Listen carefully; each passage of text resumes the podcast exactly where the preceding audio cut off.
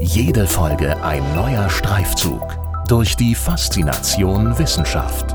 Das ist Hessen schafft Wissen, der Podcast mit Erik Lorenz.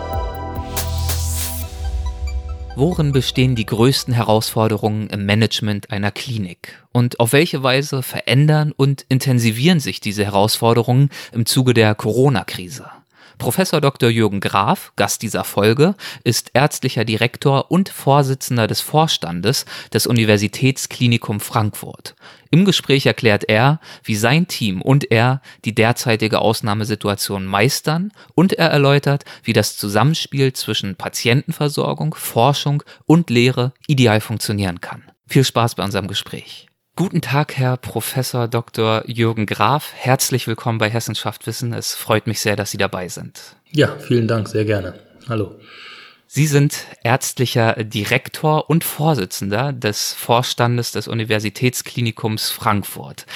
Erzählen Sie uns doch äh, zum Einstieg mal ein wenig von diesem Universitätsklinikum. Wie würden Sie sein Profil beschreiben? Das Universitätsklinikum Frankfurt ist ähm, ein klassisches Universitätsklinikum in dem Sinne, dass es äh, ein Großklinikum ist, das größte in Hessen mit äh, etwa 1500 Betten, welches äh, in seiner originären Eigenschaft die Lehre und die Forschung neben der Krankenversorgung ähm, abbildet. Wir sind wunderbar gelegen ähm, am südlichen Ufer des Mains. Ähm, es sind insgesamt 32 Fachkliniken, die hier beheimatet sind, sowie 20 äh, Forschungsinstitute und äh, noch einige auch außeruniversitäre ähm, Einrichtungen, die hier an der Liegenschaft ähm, angebunden sind. Das Ganze erstreckt sich über eine äh, Länge von etwa zwei Kilometern äh, am Main. Wir sind einmal entstanden äh, aus einem Sachsenhäuser Krankenhaus. Das ist auch hier noch so unsere Geburtsstätte 1884.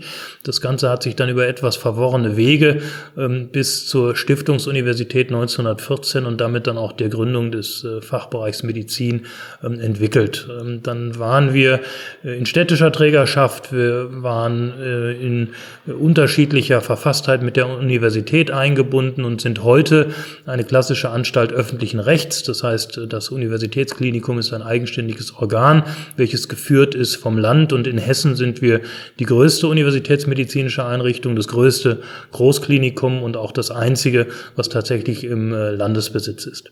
Wo liegen denn für Sie im Management einer Klinik für gewöhnlich, also in Nicht-Krisenzeiten, die größten Herausforderungen?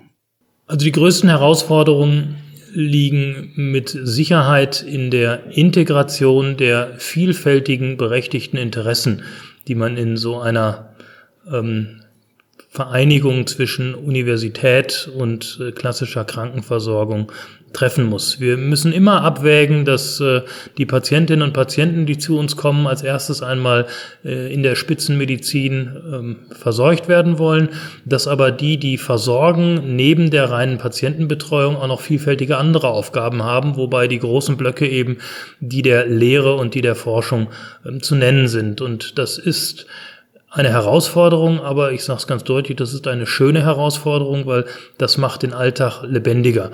Und das führt dazu, dass selten Tage äh, so zu Ende gebracht werden, wie man sie vielleicht am Vortag mal geplant hat. Es gibt viel Überraschendes äh, und äh, für uns ist eigentlich sehr, sehr wenig ähm, Wiederholung, sondern fast immer etwas Neues. Die Organisation ist reich durch die vielen Studierenden, die hier am Ort sind, aber sie ist natürlich auch komplex durch viele die andere Intentionen haben als die reine Patientenversorgung.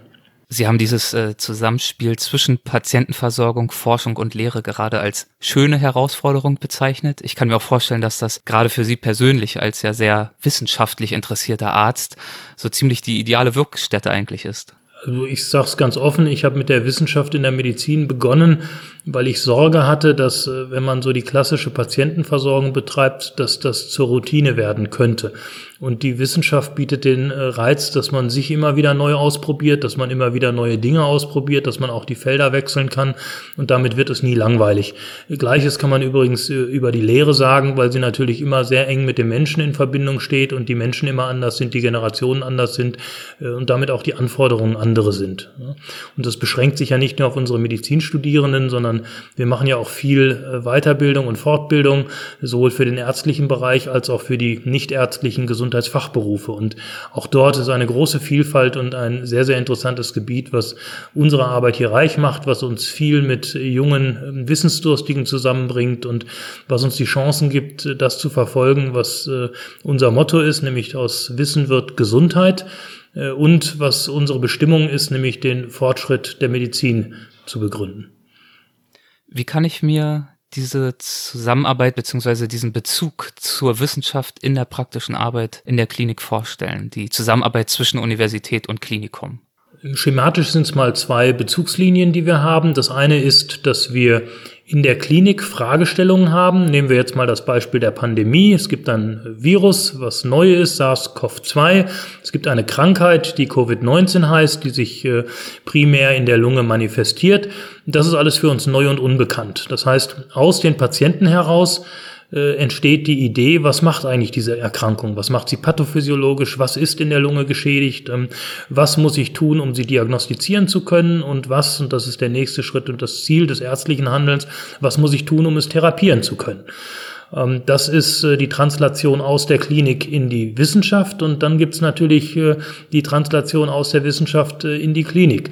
Ich beschäftige mich mit dem Virus, ich arbeite das auf, ich bringe es in Zellkultur, ich lerne was über mögliche Oberflächenrezeptoren und mache mir Gedanken, wie ich daraus einen Impfstoff oder ein Medikament entwickeln könnte. Und in der idealen Funktion der Universitätsmedizin habe ich Menschen, die in beiden Feldern sich zu Hause fühlen, sodass also Ideen, die in der Klinik äh, geboren werden, ähm, schnell in der äh, wissenschaftlichen äh, Arbeit im Forschungslabor ähm, bearbeitet werden und dass ich Menschen habe, die manchmal auch Zufallsprodukte in der Forschung ähm, Erkenntnisse haben, wo sie sagen, da fällt mir jetzt eine Krankheit ein, dafür könnte ich diese Erkenntnisse nutzen. Verkompliziert wird diese Zusammenarbeit ja nach meinem Verständnis zusätzlich noch äh, dadurch, dass gerade auch im Vergleich zu in Anführungszeichen gewöhnlichen Krankenhäusern in Ihrem Fall, im Falle einer Universitätsklinik ja noch eine sogenannte Trennungsrechnung äh, mit ins Spiel kommt. Was ist das denn? Ja, die Trennungsrechnung ist äh, ein arbiträres äh, Produkt von der Begutachtung dessen, was wir hier tun. Ähm, das, was ich beschrieben habe, dass wir hier gemeinsam mit der Krankenversorgung auch Lehre und Forschung betreiben, ist natürlich aufwendig. Das äh, braucht mehr Personal, das braucht mehr Raum, das kostet am Ende des Tages, wenn man eine Bilanz macht, einfach mehr Geld. Und äh, dieses Mehr an Geld äh, haben irgendwann einmal die Kostenträger, also die Krankenkassen, für sich festgestellt, das möchten sie nicht bezahlen. Ähm, das haben sie per Gericht, das ging bis vor das Bundesverfassungsgericht, erstritten, dass sie für diese Kosten nicht aufkommen müssen sondern dass diese Kosten von der Universität zu tragen sind, weil die Universität das originäre Interesse an der Lehre und der Forschung habe. Ähm, wir sehen das durchaus in, das ein bisschen differenzierter. Natürlich hat die Universität das Interesse, Studierende auszubilden und zu Ärztinnen und Ärzten und Wissenschaftlerinnen und Wissenschaftlern zu entwickeln. Aber es gibt natürlich auch ein gesellschaftliches Interesse und es gibt auch ein Interesse der Krankenkasse, aktuelle Medizin anbieten zu können. Und das geht nur, wenn ich ausfort- und weiterbilde.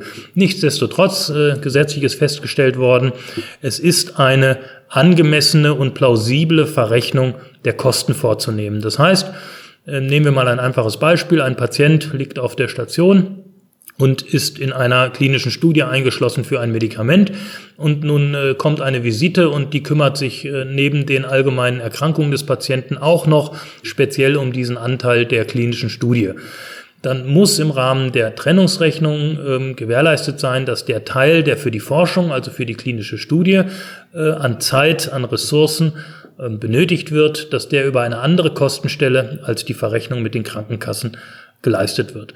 Und so muss man sich das über das ganze komplexe äh, System der Medizin vorstellen, wenn Studierende im Rahmen ihrer Ausbildung äh, auf einer Station eine Formulatur machen und bei der Visite mitgehen, äh, dann stellen sie Fragen, dann dauert die Visite vielleicht ein bisschen länger ähm, und das sind dann Zeiten, die müssten gemäß einer Kostenverrechnung dem Fachbereich Medizin in Rechnung gestellt werden. Sie können sich vorstellen, dass man das ähm, sehr kleinteilig ähm, betreiben kann und dann auch nie zu einem Ergebnis kommt vor allem keine faire äh, Kostenverteilung hinbekommt, weshalb der normal gewählte Ansatz äh, einer pauschalierenden Kostenverrechnung ist.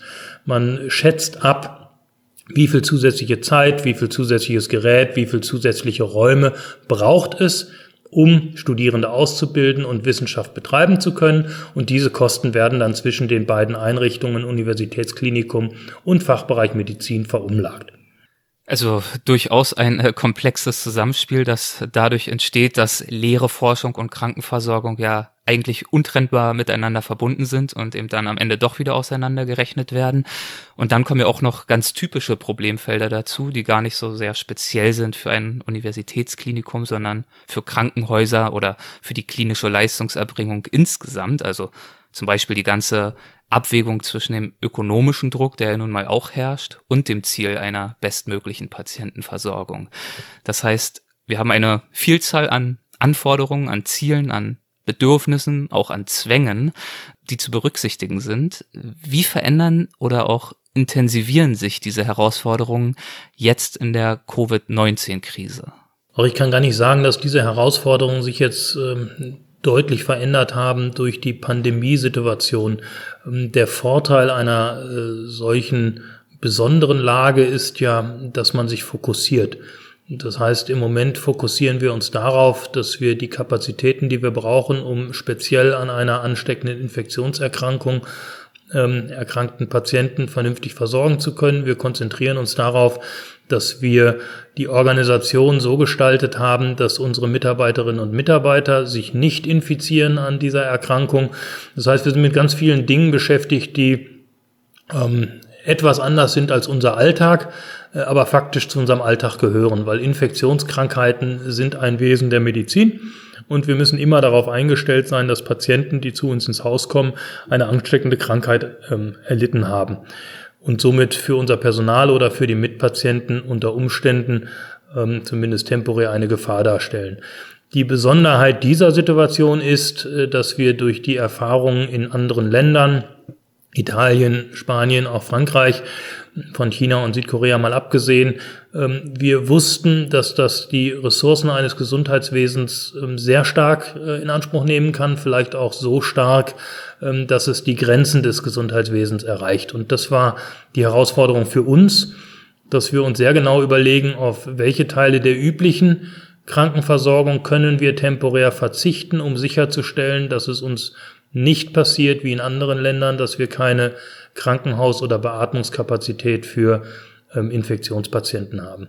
Das war die besondere Herausforderung, wo wir als universitäre Einrichtung einen großen Vorteil hatten. Einmal äh, wissbegierige, begeisterte Forscher, die ein neues Krankheitsbild mit offenen Armen empfangen.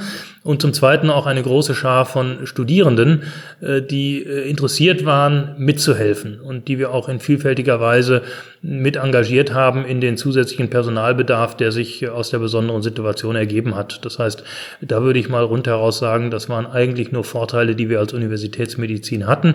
Und wir haben sehr deutlich zeigen können, dass schwierige Lagen ähm, oder auch besondere Erkrankungen in der Universitätsmedizin exzellent zu Hause sind. Wie haben Sie zum Beispiel die Studierenden äh, mit einbeziehen können? Der Fachbereich Medizin hat sehr schnell ein Portal geöffnet, wo Studierende, die sonst äh, Wahlpflichtfächer oder ähnliches, was sie im Rahmen ihres Studiums absolvieren müssen, unter dem äh, Kürzel Covid-19 belegen konnten und dann wurden die in unterschiedlichsten Bereichen. Das war ähm, Hilfe bei Transport, Hilfe auf Station, das waren auch logistische Einsätze, ähm, das waren in der Diagnostik Einsätze, äh, in der Triagierung von Patienten. Dort wurden sie dann ähm, eingesetzt, geschult und äh, haben über Wochen hinweg mitgearbeitet. Wir haben berücksichtigt, wenn Studierende Vorerfahrungen hatten, wir haben ja auch nicht wenige, die haben schon einen Beruf gelernt, sind äh, Krankenpflegekraft oder Rettungssanitäter oder ähnliches. Die haben wir dann spezifisch in Bereichen eingesetzt, wo Vorerfahrung nötig war. Das sind äh, hier bei uns in Frankfurt äh, über 1200 Studierende gewesen, die sich freiwillig gemeldet haben und es sind einige hundert, die auch zum Einsatz gekommen sind. Sie hatten gerade schon angedeutet, dass Sie ja durch äh, die Zahlen aus China, Italien und auch aus anderen Ländern eine gewisse Vorwarnung hatten auf das, was da drohte. Welche Entscheidungen haben Sie dann ganz konkret Sie können sicherlich jetzt noch Beispiele geben, äh, getroffen, um äh, sich vorzubereiten und die Kapazitäten entsprechend anzupassen? Naja, die schwierigsten Fragen bei solchen pandemischen Situationen äh, ist ja einmal die der Anzahl von Patienten, die unter Umständen gleichzeitig ähm, auf das äh, System ähm, einwirken. Und das zweite ist die Zeitdauer, in der das stattfindet. Das heißt, wir haben ähm, relativ früh uns Gedanken darüber gemacht, ähm, wie viel Infizierte kann es geben, wie viel von den Infizierten erkranken und wie viel von den Erkrankten brauchen was für eine Intensität von Therapie. Und da die einzig wirklich sicheren Zahlen letztlich ähm, die waren der Verstorbenen, haben wir uns angeguckt, ähm, was heißt das, wenn jemand an der Krankheit stirbt. Und wir haben aus den anderen Ländern gesehen, dass alle, die gestorben sind, vorher intensivmedizinisch behandelt worden sind. Äh, und dass jeder zweite, der intensivmedizinisch behandelt worden ist, verstorben ist. Also eine sehr hohe Sterblichkeit und eine relativ hohe Schwere der Erkrankung, auch aus der intensivmedizinischen Perspektive. Und wir haben gelernt, dass ungefähr drei Wochen die Patienten in intensivmedizinischer Behandlung sind. Und dann haben wir einfach nur einen Dreisatz gerechnet, so macht man das ja, wenn man nicht so richtig weiß, wo man eigentlich hin will, haben uns die hessische Bevölkerung genommen, sechs Millionen Bürger, haben gesagt, bis zum Jahresende werden drei Millionen infiziert sein. Das haben die Virologen im Februar so ungefähr prognostiziert.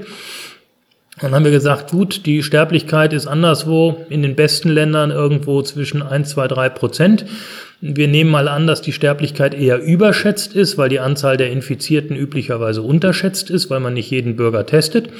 Und deswegen haben wir gesagt, wir nehmen mal eine Sterblichkeit von 0,1 Prozent an. Das ist bei der Hälfte aller Hessen, drei Millionen Hessen, sind das 3000. Wenn 3000 sterben, werden 6000 beatmet. Wenn ich 6000 20 äh, Tage lang beatme, dann habe ich 120.000 Beatmungstage, die ich in der hessischen Medizin abbilden muss. Dann haben wir uns das angeguckt. Die Medizin in Hessen ist in Versorgungsgebiete aufgeteilt. Wir haben sechs Versorgungsgebiete. Dann haben gesagt, okay, in jedem Versorgungsgebiet gibt es ein großes Haus. Sechs Häuser müssen diese 120.000 Beatmungstage verarbeiten. Insgesamt gibt es in Hessen oder gab es zum damaligen Zeitpunkt ähm, 1400 Beatmungsplätze.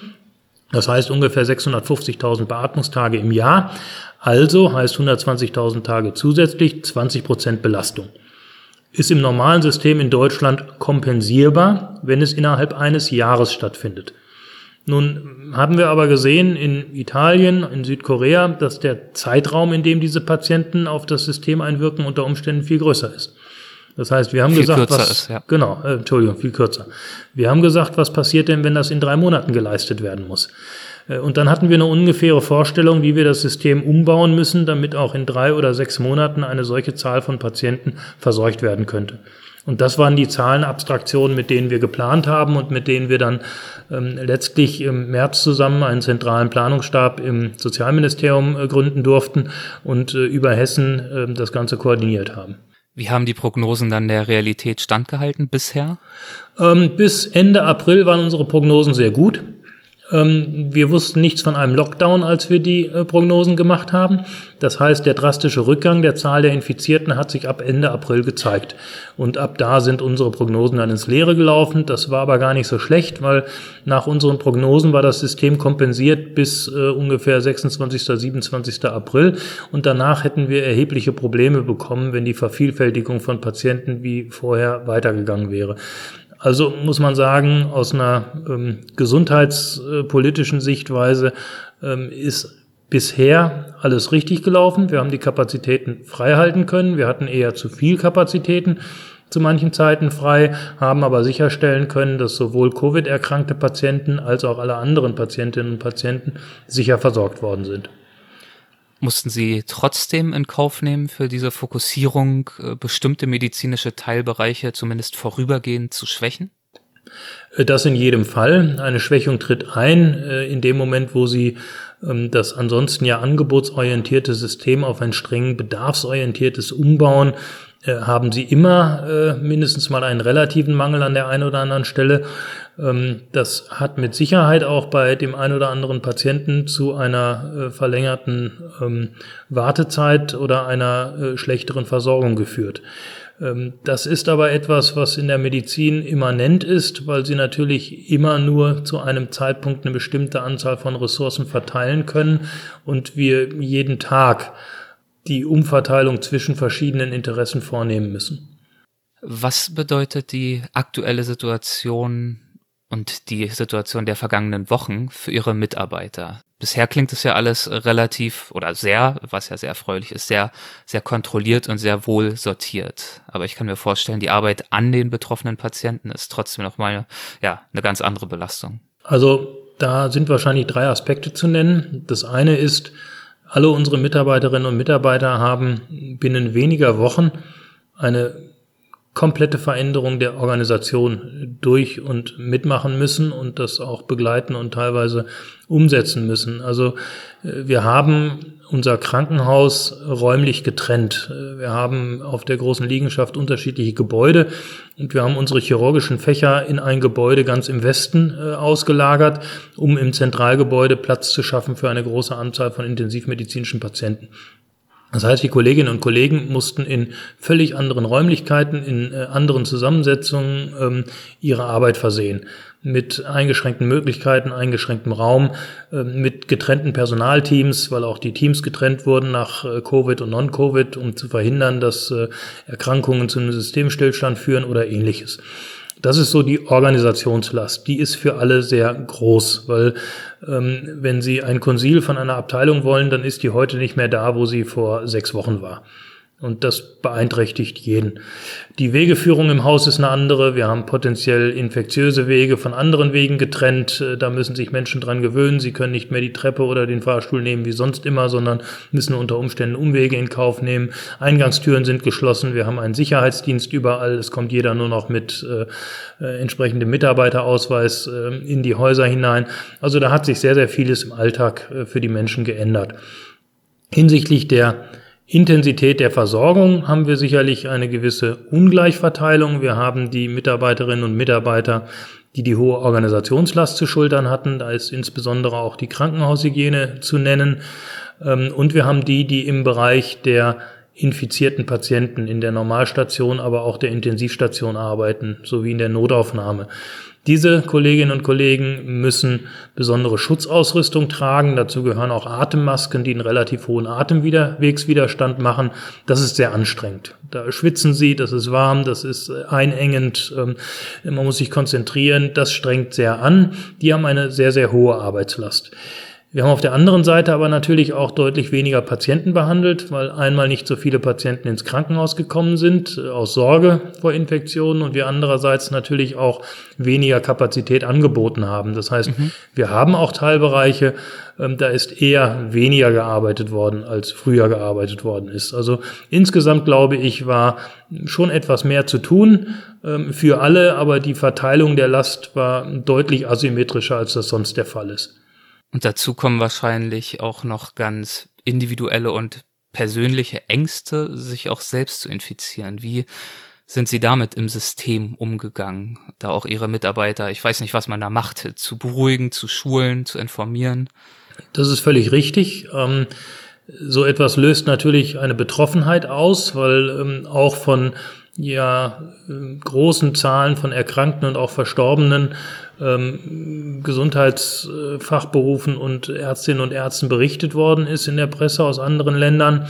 Ähm, wir haben ein sehr, sehr reifes System des Arbeitsschutzes und der Arbeitssicherheit in Deutschland, was auch das Medizinsystem betrifft. Das heißt, unsere Kolleginnen und Kollegen sind gut geschult. Wir haben eine sehr intensive Krankenhaushygiene und wir haben hier bei uns sehr früh kommuniziert, ähm, welche Sicherheitsmaßnahmen wir für angemessen halten.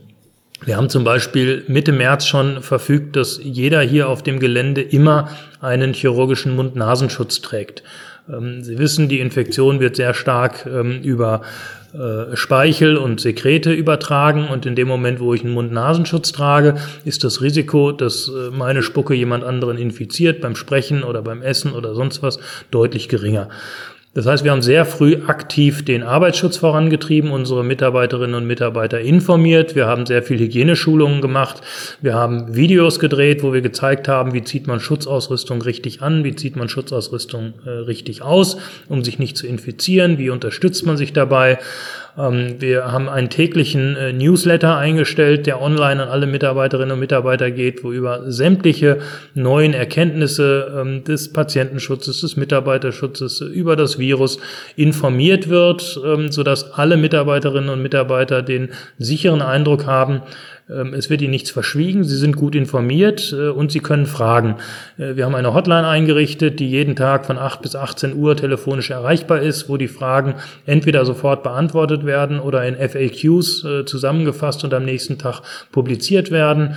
Ähm, da hat es also tatsächlich wahnsinnig viel gegeben und wir haben sehr unterschwellig die Möglichkeit eröffnet, Mitarbeiterinnen und Mitarbeiter, die in Sorge sind, auch zu testen. Das heißt, wenn einer glaubt, er hat Krankheitssymptome oder er könnte sich infiziert haben, kann er zu unserem betriebsärztlichen Dienst gehen und wird dann getestet. Und wer krank ist, geht nach Hause und wer einfach nur ein Unwohlsein hat und getestet werden möchte, der wird getestet und arbeitet weiter. Und je nach Testergebnis muss er dann in Quarantäne, wenn er denn positiv wäre, oder kann einfach der Arbeit weiter nachgehen. Und wir haben festgestellt, dass die Krankheitsquote im Rahmen dieser Pandemie bei uns eher niedriger ist, als sie sonst gewesen ist. Das heißt, ähm, die Menschen fühlen sich offensichtlich sicher, die hier mit uns und äh, bei uns arbeiten. Ähm, und sie wollen vor allem auch für andere, die krank sind, da sein und ihrer Arbeit nachgehen. Wie ist es denn zu erklären, dass äh, bei uns die Krankenhäuser so viel langsamer sich gefüllt haben oder die Kapazitäten, vielleicht ist es so richtiger formuliert, äh, so viel schneller erhöhen konnten im Vergleich zu Ländern wie Italien, Frankreich oder Spanien, wo die Krankenhäuser infolge der Infektionswelle ja relativ schnell gefüllt waren zum Teil? Ja, da gibt es eine Reihe von Strukturunterschieden zwischen diesen Ländern. Also wenn wir mal so übliche Berichte, OECD, die berichten immer über Anzahl von Krankenhäusern, Krankenhausbetten, ähm, ärztlichen, nicht ärztlichen Personal. Wenn man sich diese Ranglisten anguckt, dann sind wir weltweit das Land mit den meisten Krankenhausbetten und den meisten Intensivbetten pro Kopfbevölkerung. Das hilft natürlich, wenn ich so eine Krise meistern muss, weil wir haben einfach ähm, umgangssprachlich formuliert viel Krankenhaus. Ähm, wir haben im Vergleich aber nur im Mittelfeld liegend äh, Personal. Das heißt, wir haben im Normalzustand relativ wenig ähm, nicht ärztliches und ärztliches Personal für die Betten, die wir zur Versorgung haben. Das war aber offensichtlich, ähm, zumindest in dem Rahmen, wie die Krise uns getroffen hat, nicht zu entscheiden, nicht so entscheidend, weil wir hinreichend viele Kapazitäten der stationären Versorgung hatten. Das zweite, was wir festgestellt haben, war, dass wir in Deutschland überhaupt nicht so viele Patienten mit weniger schweren Erkrankungen von Covid-19 im Krankenhaus hatten. In anderen Ländern haben wir gesehen, dass auf einen Intensivpatienten mindestens fünf normalstationäre Patienten gekommen sind. Das war bei uns nicht der Fall. Bei uns war es eher eins zu eins. Das heißt, ganz offensichtlich haben wir ein Gesundheitswesen, weil das Virus unterscheidet sich biologisch äh, von Italien zu Frankreich zu uns äh, faktisch nicht. Ähm, in unserem System sind offensichtlich relativ viele Patientinnen und Patienten schon im ambulanten Sektor, der bei uns ja sehr breit ist, aufgefangen worden und wurden dort versorgt, ohne dass sie in ein Krankenhaus kommen mussten. Und das Dritte ist, dass wir wahrscheinlich äh, durch auch rechtzeitige Maßnahmen, was die ähm, äh, die Umgangsbeschränkungen äh, ein, anging, dass wir dadurch die Ausbreitung des Virus signifikant verlangsamen konnten.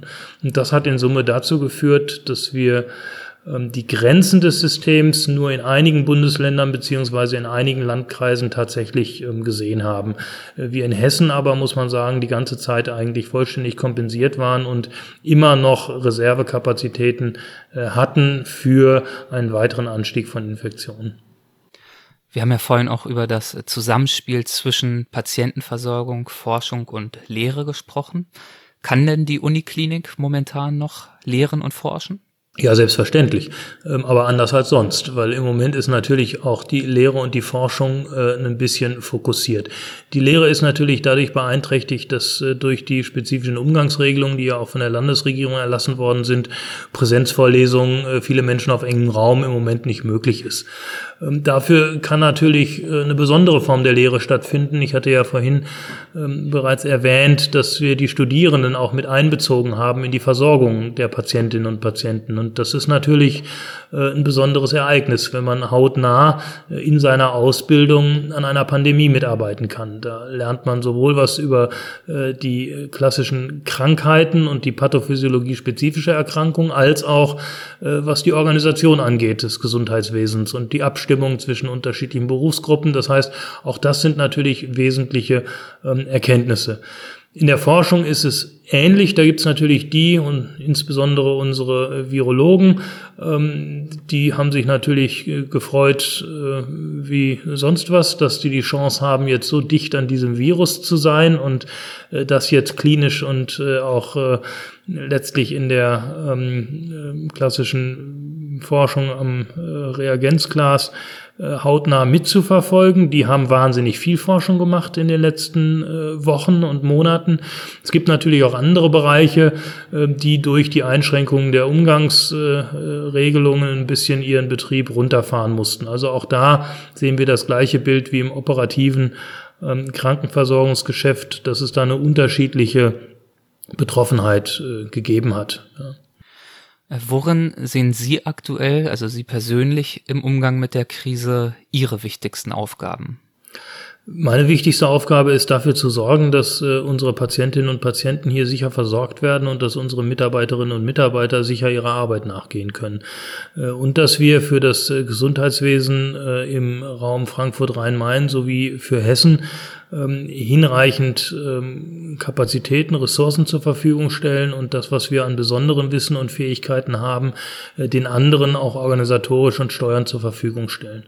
Das Ganze hat auch was damit zu tun, dass wir natürlich ähm, zur Beruhigung äh, einer aufgeregten Bevölkerung und zur Unterstützung auch der Politik ähm, beitragen müssen. Sie haben ja früher als äh, Arzt in der Akutversorgung gearbeitet und dann später auch in der, bei der Lufthansa gearbeitet. Inwiefern profitieren Sie jetzt in dieser Ausnahmesituation von diesen Erfahrungen? Ja, das ist ja schön, wenn man älter wird. Dann hat man äh, unterschiedliche Dinge schon gesehen und erlebt und letztlich äh, profitiere ich wahrscheinlich von allem, was ich mal gemacht habe. Ähm, in meinem allerersten Leben war ich äh, kardiologischer Intensivmediziner. Äh, davon profitiere ich jetzt, weil ich weiß, was äh, äh, ein akutes Lungenversagen heißt in der klinischen Versorgung. Ich habe eine Vorstellung davon. Ich habe das jahrelang selber gemacht. Ähm, wenn es um die Fragen der Organisation, der Gefahrenabwehr, ähm, einer strategischen Planung auch über das eigene Krankenhaus jetzt für ein Versorgungsgebiet oder auch das Land Hessen hinausgeht, dann äh, profitiere ich mit Sicherheit äh, stark von der Erfahrung, die ich bei Lufthansa gemacht habe, äh, wo ich damals auch eine Strukturverantwortung für die Gesundheit im Konzern hatte, wo man also weniger an der Einzelperson als mehr am System und der Organisation orientiert gearbeitet hat. Also das fügt sich jetzt ganz glücklich zueinander. Bei der Lufthansa waren Sie leitender Arzt des medizinischen Dienstes der Lufthansa AG in Frankfurt. Sie haben gerade schon angedeutet, worum es dabei ging, nur mal ganz kurz als Exkurs, weil das ja doch relativ interessant ist. Das heißt, es ging bei diesem Job vor allem um das systemische, in Anführungszeichen, Gesundheitswesen im Unternehmen der Lufthansa und nicht in allererster Linie um die Besonderheiten einer Flugmedizin oder vielleicht können Sie das einfach selber erklären, bevor ich Ihnen irgendwas in den Mund lege, was wahrscheinlich nicht so ganz richtig ist. Ja, das ist ja alles schon ganz richtig, was Sie sagen, weil das ist sowohl als auch. Also ähm, die Medizin bei Lufthansa, das war einmal die klassische Flugmedizin. Äh, dazu gehört, dass sie äh, Piloten und äh, Crewmitglieder der Kabine zertifizieren, das heißt die Flugtauglichkeit aussprechen. Da gibt's halt gewisse medizinische Kriterien. Es geht aber auch um die Passagiergesundheit. Das ist einmal für Notfälle an Bord Vorsorge zu schaffen, aber auch äh, Transport von Kranken zu ermöglichen. Lufthansa ist die einzige kommerzielle Fluggesellschaft, die Intensivtransportsysteme zur Verfügung gestellt hat. Das heißt, im kommerziellen Langstreckenflugzeug wurde eine Intensivkabine eingebaut und dann wurde ein beatmeter Patient von Sao Paulo über Frankfurt nach Tokio geflogen zum Beispiel. So etwas war zu organisieren. Das äh, dritte Wesentliche ist tatsächlich die Gesundheit äh, im Konzern. Das heißt klassisch Arbeits- und Betriebsmedizin, ja, dass die Mitarbeiterinnen und Mitarbeiter ähm, in einem äh, hoffentlich äh, gesundheitsfördernden Umfeld äh, tätig werden, damit sie ähm, motiviert und leistungsfähig sind. Und das vierte ist, dass so ein globaler Konzern gerade Mobilitätsunternehmen wie Lufthansa mit äh, zu meiner Zeit ungefähr 200 Zielen, die angeflogen worden sind, natürlich sehr viele Mitarbeiterinnen und Mitarbeiter im Ausland hat, dort auch immer wieder hin entsendet, sei es die Crews, die nur kurz dort sind, aber auch Menschen, die äh, in Aus, im Ausland stationiert sind für Monate oder Jahre. Und auch dort muss natürlich eine Gesundheitsinfrastruktur ähm, gemäß unseren Anforderungen ähm, zur Verfügung gestellt werden. Und auch das war Teil ähm, der Aufgabe. Und äh, dann als fünftes ist es so das regulative Element, dass sie halt mit äh, Untergruppierungen der UN, mit der WHO, mit der ICAO, die für Flug technische und flugmedizinische Regelungen verantwortlich sind, dass sie da in regulativen Boards arbeiten und ihre Expertise einbringen. Also rundherum muss man sagen, ein äh, wunderbarer Job, der mir wahnsinnig viel Spaß gemacht hat. Und äh, wenn ich jetzt sehe, was bei Lufthansa passiert ist mit äh, nur noch wenigen Prozent von Flugtätigkeiten zum Normal, dann sehe ich das natürlich mit einem weinenden Auge. Und auf der anderen Seite bin ich auch ganz froh, dass ich rechtzeitig äh, meinen Fokus im Geschäftsfeld wieder verändert habe und jetzt äh, in einem System systemrelevanten Berufszweig bin. Kommen wir mal nochmal auf diesen systemrelevanten Berufszweig und auf die heutige Situation. Gibt es denn jetzt schon Lehren, die sich für Sie und auch für das Krankenhausmanagement aus Covid-19 für die Zukunft ziehen lassen? Es gibt mit Sicherheit jetzt schon ähm, Dinge, wo ich sage, ähm, Lessons learned, das müssen wir überlegen oder neu und anders machen. Ich würde nur zum gegenwärtigen Zeitpunkt ungern schon über sowas sprechen, weil noch sind wir mitten in einer Phase, die uns stark bindet und auch ähm, unsere Perspektive mit Sicherheit an der einen oder anderen Stelle ähm, einschränkt. Ähm, Sie wissen, in Deutschland diskutieren wir seit vielen, vielen, vielen Jahren darüber, wie das Gesundheitssystem sich äh, wandeln müsste, äh, wie wir über marktwirtschaftliche Mechanismen versuchen, mehr Effizienz in das Gesundheitswesen zu bekommen, wie wir diskutieren, ob es klug ist, einen ambulanten, einen stationären Sektor zu haben und ob wir zu viele Ärzte, zu viele Betten haben und ähnliches. Ich glaube, dass viele dieser Diskussionen in Zukunft weitergeführt werden, aber mit einem etwas anderen Zungenschlag und hoffentlich basierend auch auf einer genauen Analyse, was hat das, was wir hier haben, uns in der Vergangenheit ähm, genutzt, was hat es uns äh, diesmal auch an Möglichkeiten ähm, eröffnet äh, und dass wir nochmal kritisch mit der Fragestellung umgehen, was ist eigentlich Wert und Aufgabe von akademischer Medizin, von Universitätsmedizin. Also wir erleben nicht nur hier in Hessen, sondern bundesweit, dass bei diesen Fragestellungen, die auch die Gesundheitspolitik jetzt umtreibt, überall äh, Menschen aus der Universitätsmedizin beratend zur Seite stehen. Und äh, wir halten das für wesentlich, dass man uns dahin zuzieht. Und wir wären froh und dankbar, wenn wir in der Zukunft dort auch eine stärkere Rolle hätten, weil wir halten das für wesentlich, dass dort äh, derjenige, der auch ähm, Fortschritt der Medizin verantwortet, mit eingebunden ist. Aber ich glaube, frühestens im Herbst werden wir eine Analyse haben, wo wir uns nochmal selbst reflektieren, auch die eigenen Fehler selbst reflektieren und dann mit guten Vorschlägen ähm, an die Öffentlichkeit, an uns selbst treten, auch an die Politik, äh, wie man vielleicht das System für die Aufgaben, die es erfüllen soll, noch besser machen kann. Jetzt muss man, glaube ich, einfach auch mal froh und dankbar sein, dass es nicht so schlimm gekommen ist, wie es hätte kommen können. Das führt ja bei uns in Deutschland immer dazu, dass äh, ähm, die Rufe laut werden, man hätte wieder äh, viel zu schwarz gemalt und äh, viel zu viel vorgehalten. Ähm, vielleicht haben wir auch einfach nur das gemacht, wofür wir auch bekannt sind, nämlich äh, mit einer ähm, disziplinierten Gründlichkeit uns dem Thema gewidmet und deswegen das Desaster, was andere erleben mussten, nicht erlebt. Und darauf darf man für einen Moment, glaube ich, auch bei den politisch Verantwortlichen mal stolz sein und sollte man sich drüber freuen. Das Ganze ist noch nicht vorbei für uns. Das wird uns noch lange Monate begleiten. Und das ist die nächste Aufgabe, um die es jetzt geht. Und ich hoffe, dass es uns in einer Weise begleitet, wo wir jederzeit sagen können, ähm, wir beherrschen das, was wir ähm, zu verantworten haben. Bleiben wir mal noch kurz bei einem Blick in die Zukunft. Sie haben in einem Interview, das ist jetzt schon ein paar Jahre her, da haben Sie ein paar wesentliche Handlungsfelder und Ziele genannt, die Sie für die Uniklinik Frankfurt sehen. Zum Beispiel der Wunsch, eine Lehre zu machen, die die klügsten Köpfe motiviere, bei Ihnen zu studieren und dann aber auch bei Ihnen zu bleiben. Worin sehen Sie hierfür die wichtigsten Maßnahmen? Die Studierenden werden wie alle um uns herum anspruchsvoller und besser informiert. Das heißt, ähm, sie überlegen sich mittlerweile sehr genau, an welchem universitätsmedizinischen Standort Sie studieren wollen, ähm, welches Fach äh, Sie interessieren könnte und welche Voraussetzungen Sie brauchen, um dort wissenschaftlich, lehrend und klinisch tätig zu werden.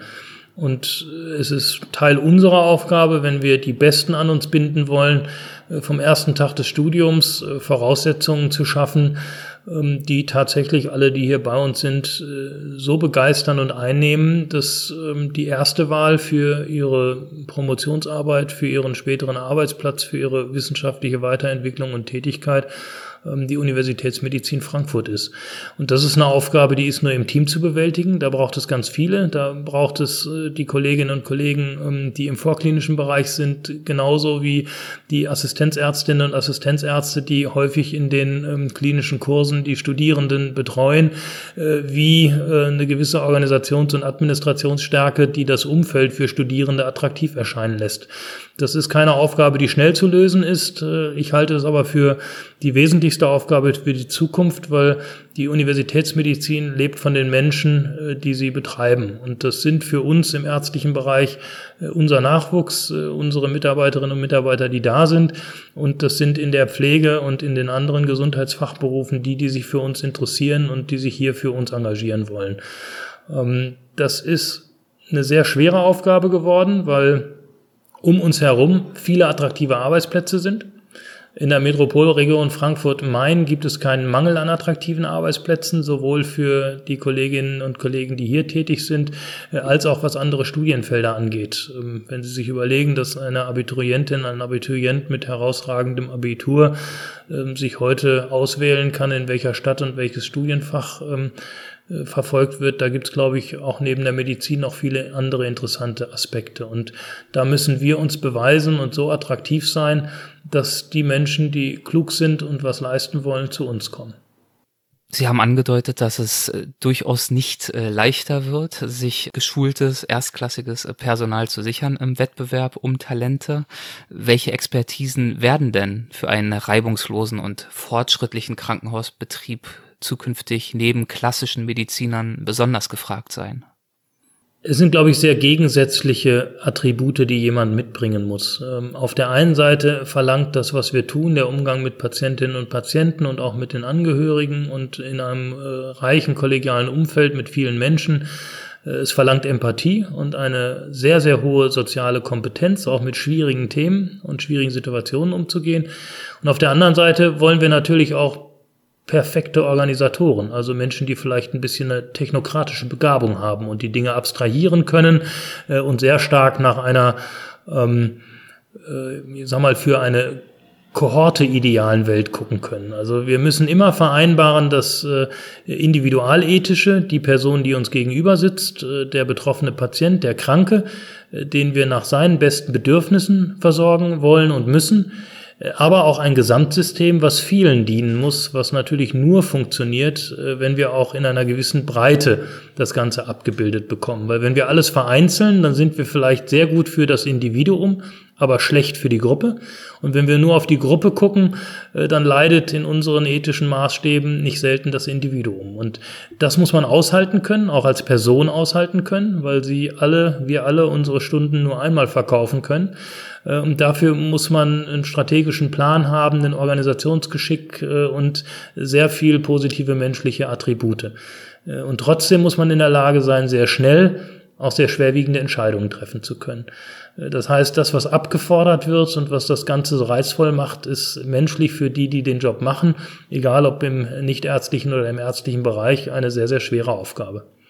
Und um das in der Organisation alles äh, so zu ermöglichen, wie Sie es gerade äh, beschrieben haben, braucht es äh, ja sicherlich dann neben Medizinern auch noch, ich weiß nicht, Logistiker, Informatiker. Ich könnte mir vorstellen, dass da die Anforderungen, die so ein Betrieb stellt, immer komplexer werden. Also auch im Zuge der Digitalisierung, die ja nun vor der Medizin auch mitnichten Halt macht. Im Gegenteil. Völlig richtig. Ähm, so ein Universitätsklinikum ist natürlich ein Unternehmen, ein mittelgroßes Unternehmen. Wir haben äh, hier 6.500 äh, Beschäftigte und von denen sind äh, ungefähr 1000 in klassisch nicht medizinischen ähm, Berufsgruppierungen. Das äh, geht von äh, Administrationstätigkeiten wie dem Personalmanagement, ohne dass sie einen Betrieb mit Personal nicht betreiben können, über äh, Dinge wie Kostenverrechnung, Buchhaltung, die IT haben Sie genannt. Äh, wir haben natürlich einen Einkauf, einen Wareneingang, äh, eine Logistik. Ähm, wir versorgen die Patientinnen und Patienten. Das heißt, wir kochen selbst. Äh, wir haben aber auch eine Kantine für unsere Mitarbeiterinnen ähm, und Mitarbeiter. Es gibt hier ein technisches Liegenschaftsmanagement, damit unsere ganze Technologie funktioniert, ein Facility Management für die Gebäude. Das heißt, das hier ist eine kleine Stadt. Mit Studierenden sind hier 10.000 Menschen auf ähm, der Liegenschaft jeden Tag, äh, wo die Abläufe gut ineinander greifen müssen, damit das Räderwerk auch möglichst reibungslos tatsächlich äh, jeden Tag aufs Neue funktioniert. Und das eben nicht nur von Montags bis Freitags, sondern auch Samstags und Sonntags, äh, tags wie nachts. Wo sehen Sie denn für die Zukunft der Medizin wichtige Felder, die Sie mit der Uniklinik Frankfurt definitiv im Blick behalten wollen? Nun einmal gibt es äh, die klassischen äh, Forschungs- und Versorgungsfelder. Das äh, sind hier in der Universitätsmedizin in Frankfurt die kardiovaskuläre Forschung, die onkologische Forschung, ähm, das Neurosystem sowie ähm, die Arzneimittelforschung. Ähm, das sind alles vier Fächer, die einen großen Querschnitt ähm, der Erkrankungen äh, umfassen, die tatsächlich die Bevölkerung ähm, betreffen. Dort haben wir das Ziel, das in herausragender Weise, so wie es äh, in den vergangenen Jahren hier auch vielfach gelungen ist, ähm, wissenschaftlich darzustellen, aber eben auch in der Translation den Mitarbeiterinnen und Mitarbeitern an die Hand zu geben und am Patienten wirksam werden zu lassen. Die Universitätsmedizin wird in Zukunft stärker noch als bisher eine Netzwerkmedizin werden. Das heißt, wir werden andere Kontakte mit den umgebenden Krankenhausstrukturen, aber auch den ambulanten Strukturen haben. Und auch die Universitätskliniker in Deutschland werden sich untereinander stärker vernetzen, weil wir äh, immer mehr lernen müssen, dass ähm, Erkrankungen, nehmen Sie einfach nur mal ähm, einen Krebs. Früher haben wir gesagt, das ist ein Nierenkrebs, dann war das halt ein Tumor, der im Bereich der Niere war. Äh, heute bezeichnen wir das immer noch so, haben aber eine wesentlich feinere molekularbiologische, molekulargenetische Beschreibung des Tumors und wir stellen fest, dass zwei Nierentumoren sich unter Umständen fremder sind als ein Nierentumor und ein Darmtumor. Und äh, damit werden die Organgrenzen aufgehoben und äh, wir brauchen ähm, Experten, die nicht mehr nur organbezogen, sondern auch in einer horizontalen Weise über die Organgrenzen hinweg denken. Ähm, wir haben Terabytes von Daten teilweise, was die äh, Genetik von einzelnen Tumoren angeht, die mit einer hohen auch ähm, bioinformatischen ähm, äh, Expertise ausgelesen werden müssen, die wir gar nicht an jedem Standort haben in Deutschland, sondern dass wir Daten unter Umständen zu spezifischen Zentren in Deutschland schicken müssen oder wir in Frankfurt aus anderen Zentren Daten bekommen und uns gegenseitig in der Versorgung unterstützen. Und das wird mit der Geschwindigkeit, mit der ähm, kleinteiliges Wissen zunimmt und Eingang auch in die Versorgung findet, weiter zunehmen. Und dafür werden wir Strukturen schaffen müssen. Darüber hinaus werden wir mehr chronisch Kranke haben, Menschen, die dauerhaft äh, eine gewisse Unterstützung oder Versorgung brauchen, die aber nicht alle dort wohnen, wo ein Universitätsklinikum ist.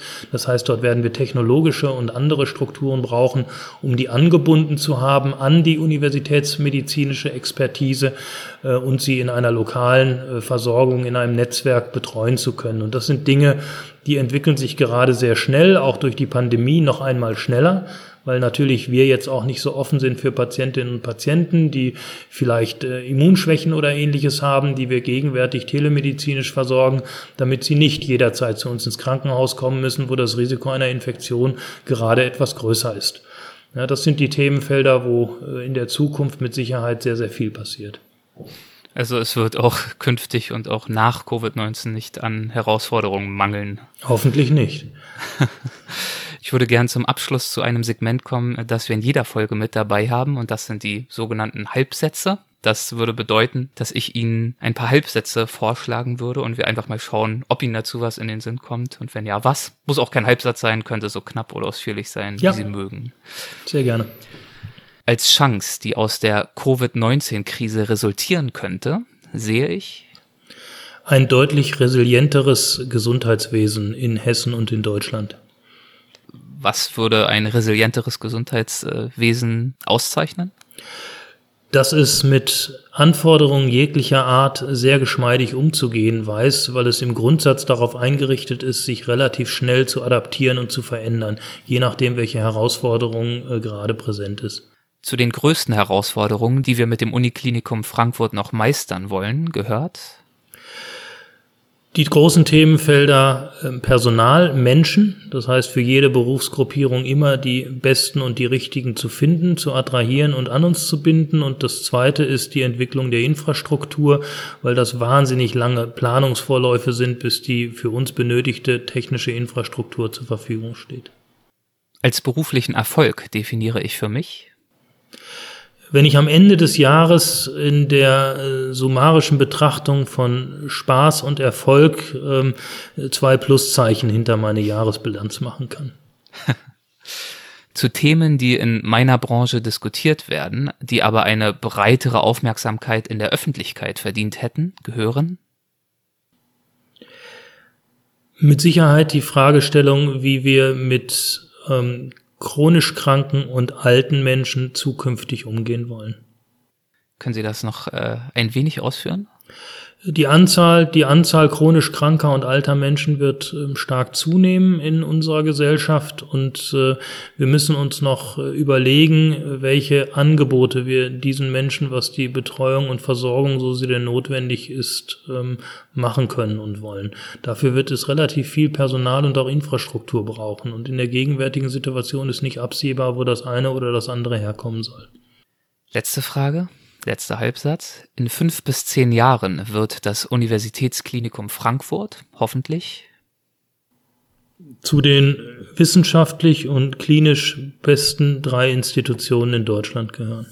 Und äh, dabei wünsche ich Ihnen viel Erfolg, das, äh, diesen Erfolg herbeizuführen. Und ich danke Ihnen herzlich äh, für Ihre Zeit. Vielen, vielen Dank dafür. Ich danke Ihnen. Vielen Dank.